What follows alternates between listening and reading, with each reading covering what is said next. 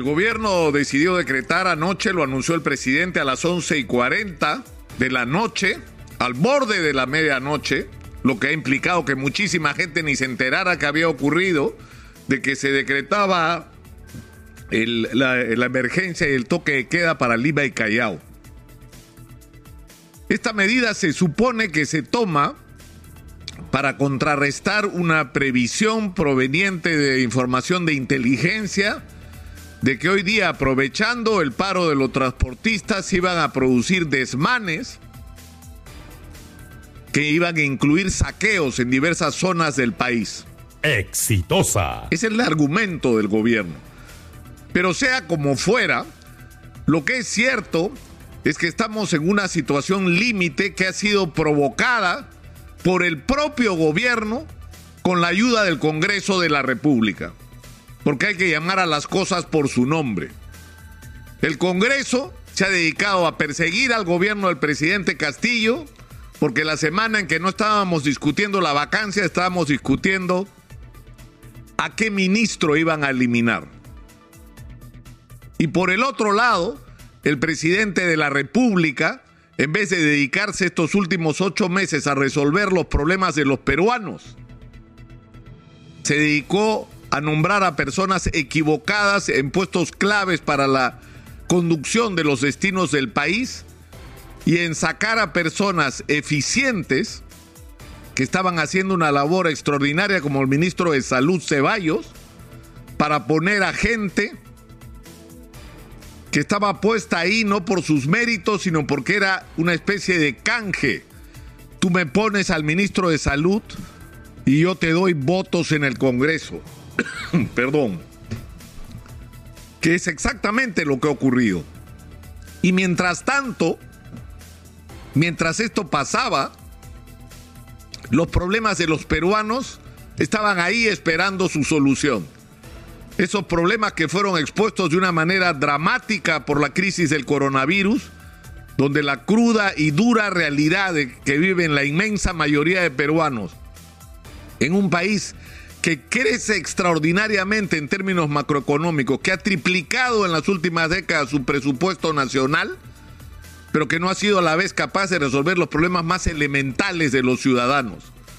Que si no trabajan hoy, la inmensa mayoría de peruanos no comen mañana, que no tienen agua, muchos de ellos en su casa, que viven en condiciones de precariedad, que tienen que hacer uso de un transporte público que es una vergüenza y una violación a los derechos humanos que tienen un servicio hospitalario que no merece ningún ser humano, que tienen acceso, en el mejor de los casos, a una educación de la peor calidad, donde no hay futuro, donde a los ambulantes se le persigue sin ofrecerles una opción porque son ambulantes porque tienen que comer algo, ellos y sus familias. Y no se ha dado solución y no se ha cumplido la promesa del cambio en la vida de los peruanos. Pero para cambiar el Perú hay que tener objetivos claros. Hemos perdido tiempo en una discusión sobre una asamblea constituyente que debe ocurrir en algún momento de nuestra historia republicana y ojalá que estemos en algún momento en circunstancias de hacerlo, pero que requiere el consenso nacional. Los peruanos tenemos que estar de acuerdo todos o la inmensa mayoría que necesitamos una nueva constitución que nos una y que no nos divida, que nos represente a todos y no a una parte de los peruanos. Pero que este no es el momento de esta discusión.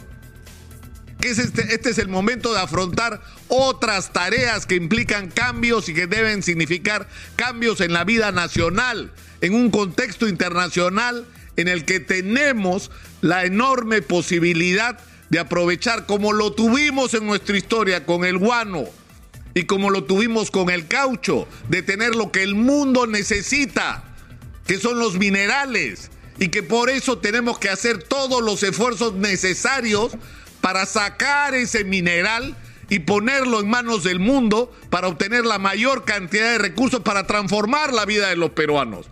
Pero para eso no solamente hay que poner a las personas adecuadas, que nos garanticen que vamos a traer esa inversión que va a dar confianza a los inversionistas de que pueden venir al Perú, sino que simultáneamente se tiene que resolver el problema de los conflictos sociales que se generan por la irresponsabilidad con la que el Estado peruano ha actuado con respecto al desarrollo de los proyectos mineros, donde se han hecho compromisos que no se han cumplido y donde las comunidades han sentido que se explotaba la riqueza que estaba bajo sus pies, pero que ellos no eran beneficiarios de esa riqueza. Y eso se tenía que resolver y es posible resolverse desde el comienzo. De eso hemos debido estar discutiendo todos estos meses y haciendo cosas para que esto cambie. Hoy estamos decidiendo, o el gobierno ha decidido, con el respaldo creo de la mayoría de los ciudadanos, que tienen que bajar los impuestos a los combustibles, que hay impuestos antitécnicos que no tienen sentido, como el impuesto selectivo al consumo, que es para agravar el lujo y el daño a la salud. Que le pongan impuesto selectivo al consumo a los cigarrillos tiene lógica que le pongan impuestos selectivos al consumo a los vehículos de lujo tiene sentido, pero que le pongan impuestos selectivos al consumo a la gasolina o al diésel es absurdo, es la desesperación por conseguir recursos a través de la tributación de una manera forzada. Cuando tenemos en el otro lado la posibilidad de multiplicar nuestra producción y explotación minera para que de ahí vengan los recursos que necesitamos para resolver los problemas de los peruanos y no asfixiar a los ciudadanos.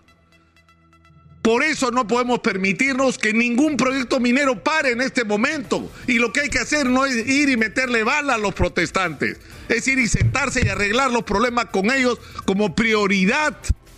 Porque hay que hacer las dos cosas, bajar el impuesto selectivo al consumo y que no pare la minería, porque de ahí vamos a vivir todos los próximos años. Exitosa. Pero estas cosas no se entienden porque nuestros políticos que ayer han dado vergüenza otra vez, estamos en una de las más profundas crisis de la vida nacional. Y la señora presidenta del Congreso convoca al presidente y el presidente convoca a la señora presidenta y no se entienden. Finalmente se van a reunir hoy a las 3 de la tarde en el Congreso de la República en una convocatoria que no existe en la legislación. Acá está la Constitución. ¿En qué parte dice que el Congreso puede convocar al presidente a la Junta de Portavoces? Ni siquiera conocen la Constitución que defienden.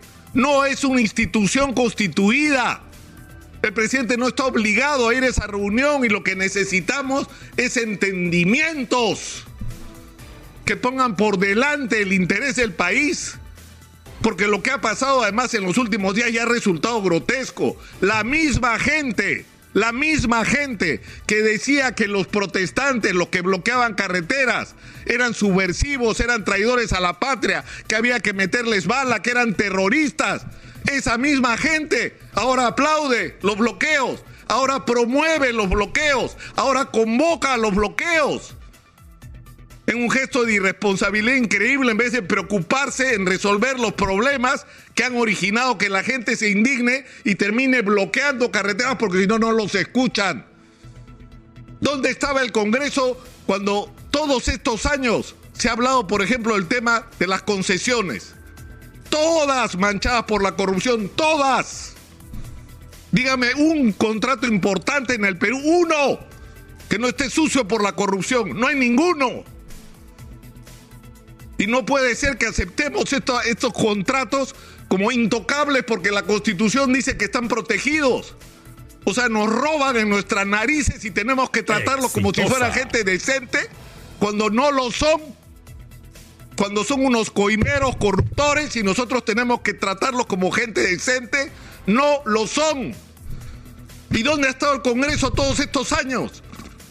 Para poner ese tema en la agenda, revisar todos esos contratos que son los que provocan que no solamente municipalidades como Lima pierdan la mayor parte de sus ingresos, sino que además se pongan casetas de peaje donde les da la gana, se cobren peaje como les dé la gana.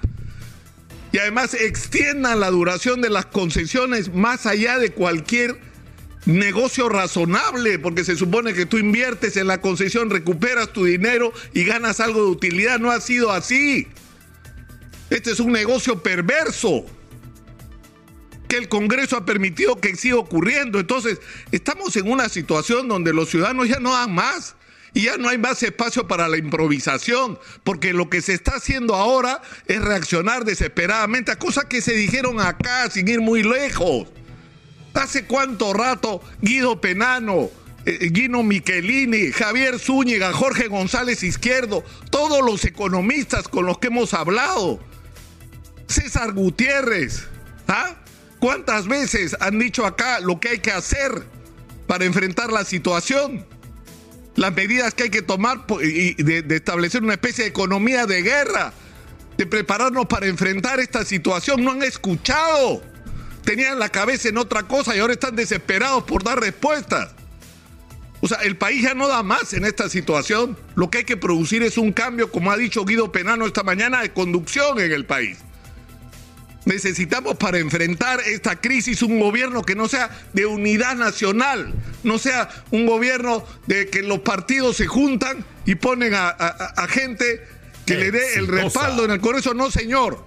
Necesitamos un gobierno de técnicos, de gente calificada, de gente especialista, de sepa, que sepa lo que hay que hacer en la minería, en la agricultura, en el transporte. Eso es lo que necesitamos.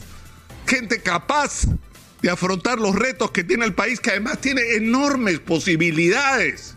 No es solo que se tiene que administrar una crisis, se tiene que organizar el país para crecer y para aprovechar que ese crecimiento beneficie a todos. Yo creo que estamos en un momento crítico y algo que tiene que ocurrir esta semana es una reunión del Acuerdo Nacional.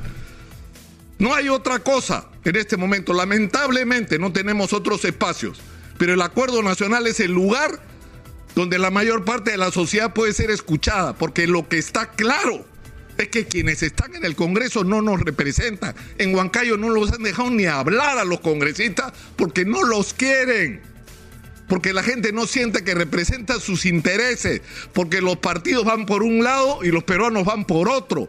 Por eso es importante convocar, como ha reclamado, reclamado Mesías Guevara, urgentemente al acuerdo nacional que es el espacio donde esta discusión se tiene que llevar. ¿Cómo diablos hacemos para salir todos juntos de esta crisis?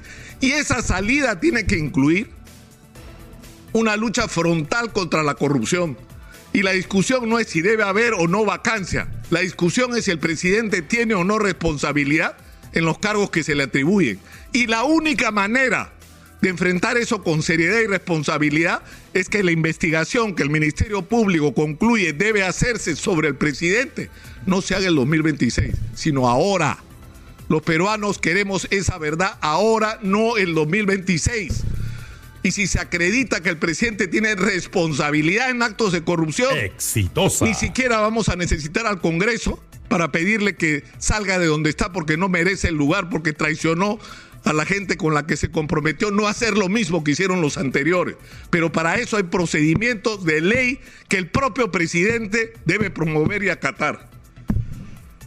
Estamos probablemente en el momento más crítico de las últimas décadas. Y y yo creo que ha llegado la hora de la verdad. Y quien decide ahora ya no es el Congreso, ya no es el presidente. Ahora quienes empiezan a tomar las decisiones son los propios ciudadanos. La gente, dense por enterados y una vez más, o hacen lo que tienen que hacer o se van todos.